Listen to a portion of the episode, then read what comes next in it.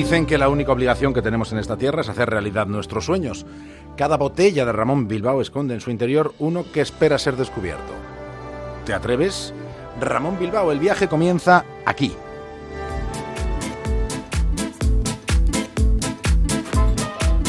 Viaje que emprendemos desde una estación de radio que tenemos dentro de un faro en el Cantábrico. Así que lo siguiente en la brújula es una conexión con Punta Norte, con Javier Cancho, y en el capítulo de hoy, la mente de Norman dentro de un psicópata. Seguramente me están observando. Que me observen, que vean la clase de persona que soy. No me atrevo ni a espantar esa mosca. Ojalá estén observándome. Lo verán, lo verán y se arrepentirán de lo que han dicho. Verán que yo no mataría ni a una mosca. A los algoritmos se les ha conferido la capacidad del aprendizaje automático, es decir, aprenden por sí mismos.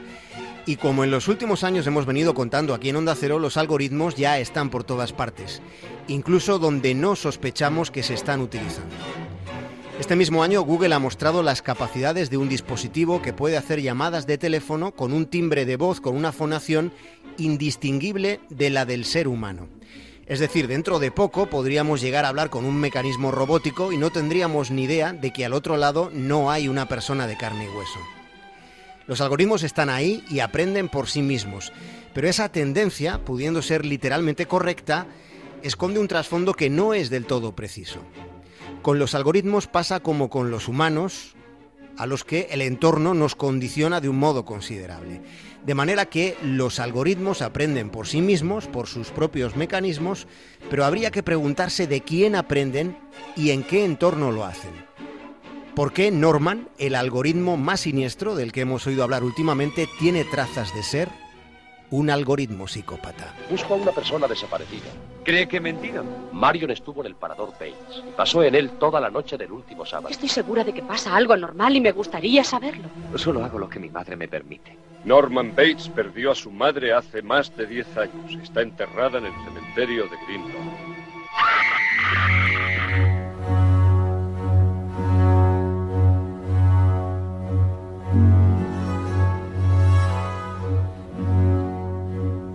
Incluso la luz del día en la casa de Norman Bates tenía un aspecto siniestro. Y en la mente numérica de ese algoritmo llamado Norman, lo que se atisba es lo más tenebroso que hay en la red, en Internet. Norman ha aprendido a interpretar imágenes. Ha sido creado en el oráculo de la tecnología de la nueva era, ha sido configurado en el Instituto Tecnológico de Massachusetts, en el MIT. Se trata de una criatura sintética a la que sus propios creadores atribuyen comportamientos psicópatas. Ese es Norman, digamos que ha sido entrenado, ha sido educado en los rincones más oscuros de un lugar llamado plataforma Reddit. Reddit viene a ser, aunque no lo sea del todo, pero vendría a ser como un foro. Recuerden que hace unos años los foros dominaban la red. Y puede decirse que Reddit viene a ser como un reducto de todo lo que era aquello. El idioma principal de Reddit es el inglés y quizá por eso en España no resulta muy conocido. Y ocurre que en Reddit hay muchas zonas de penumbra donde se comparten bestialidades de, los de lo más turbias.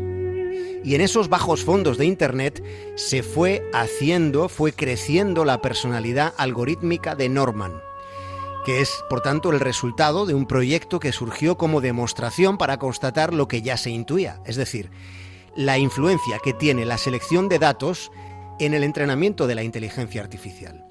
Si los algoritmos reciben información parcial o negativa, información chunga, entonces las conclusiones a las que llegan tendrán ese mismo sesgo. Por tanto, Norman es depravación emergida de un entorno depravado. Es triste. Es triste. Que una madre tenga que declarar contra su propio hijo. Contra su propio hijo. Pero no podía permitir que creyeran que yo soy una asesina. Soy una asesina. Ahora te han apartado, Ahora de, todo. apartado de todo. Lo que yo debía hacer hace muchos años. Esa chica siempre fue mala. Siempre fue Y al final quería hacerles creer que yo había matado a las chicas. Y a ese hombre. Como si yo fuera capaz de hacer algo tan repugnante. Como el que diseca pájaros. Como el que diseca pájaros.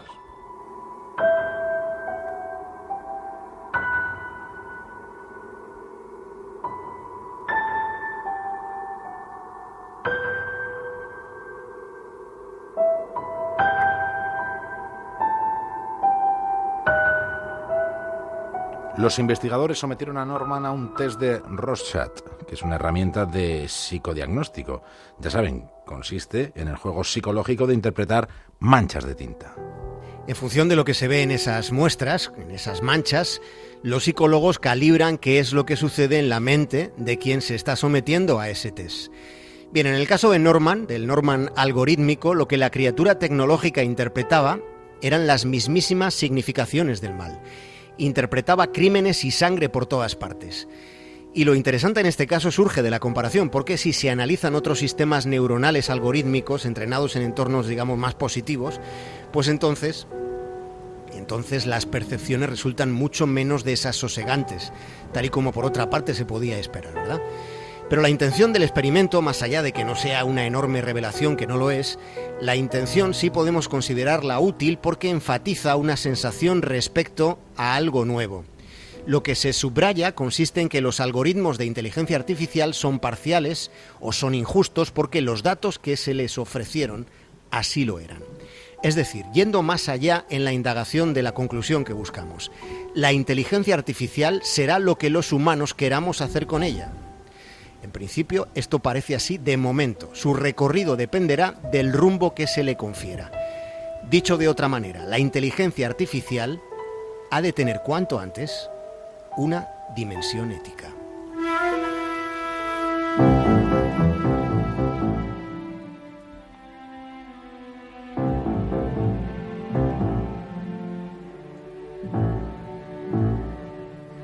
Los datos. Los datos importan mucho más que el algoritmo. Dependiendo de cómo sean los datos, así será el algoritmo. Pero hay algo más. La personalidad y las intenciones de los programadores sigue siendo una cuestión fundamental. Y sobre ese aspecto resulta bastante indiscutible que en este momento del desarrollo de la inteligencia artificial las redes neuronales algorítmicas, aunque dispongan de esas fases automáticas de evolución, en la fase inicial vienen muy marcadas por los intereses, opiniones e intenciones de quienes las han programado. O precisamente porque disponen de fases muy automáticas de evolución, al margen de sus programadores, deberían ser programadas con parámetros éticos más definidos de lo que están en este momento. Pero no existe, al menos por ahora no existe una fórmula matemática al 100% que podamos llamar justa. Lo más próximo a esa fórmula sería la transparencia. Pero ¿cómo aspirar a esa transparencia cuando son las grandes multinacionales, las corporaciones, son el principal motor de los nuevos tiempos? Multinacionales que suelen tener intereses muy contrapuestos. Así que llegados a este punto cabe hacerse una pregunta. ¿Se está creando inteligencia artificial enseñando los algoritmos comportamientos que quizá no deberían aprender?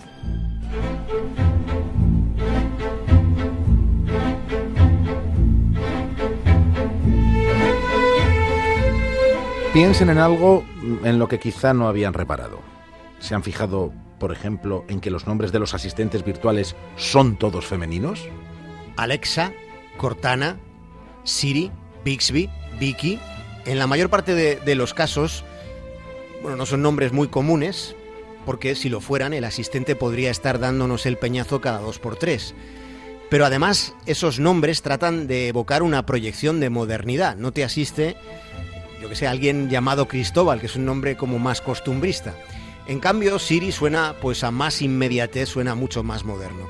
Siri en los países nórdicos significa mujer hermosa que conduce a la victoria. Todos los nombres de asistentes, o casi todos, son femeninos. Se habla en ámbitos académicos de un problema de sexismo en la inteligencia artificial. No sabríamos decirle si resulta simplista o no este planteamiento, aunque en principio no lo parece. Pero en determinados ámbitos científicos se está considerando que esta situación tiene que ver con que una parte apreciable del rumbo de la inteligencia artificial lo están marcando hombres blancos, hombres solteros y de California.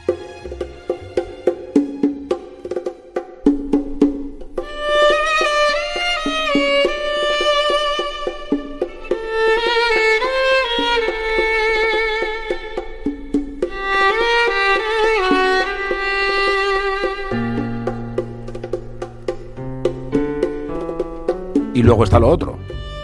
Lo otro son las taras. Cuando Amazon creó el lema Pídele a Alexa, probablemente no pensó, o quizás sí, pero en principio parece que no debieron pensar en la naturaleza sexual que tendrían algunas de las peticiones que se le irían haciendo a ese asistente personal llamado Alexa.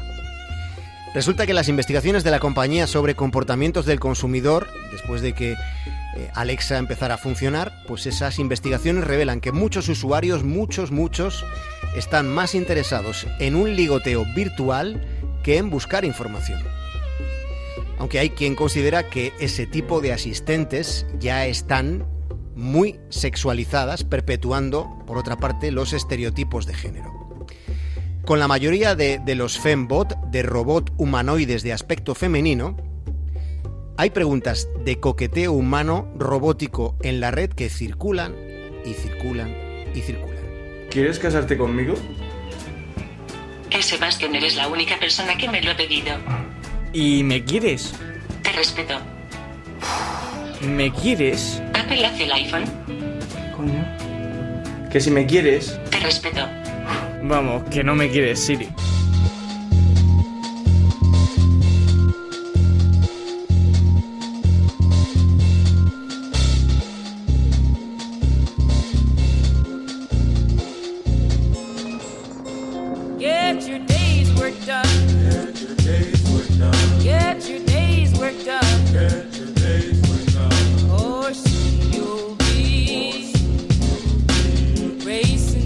Hasta mañana, Javier Cancho. Hasta mañana, David del Cura. Un abrazo enorme.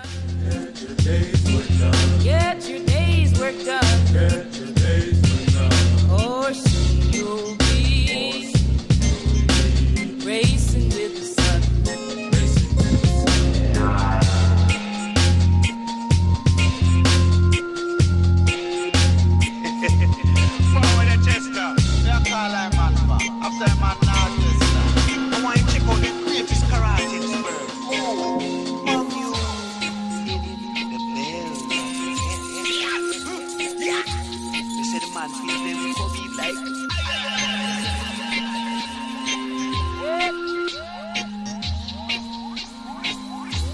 your day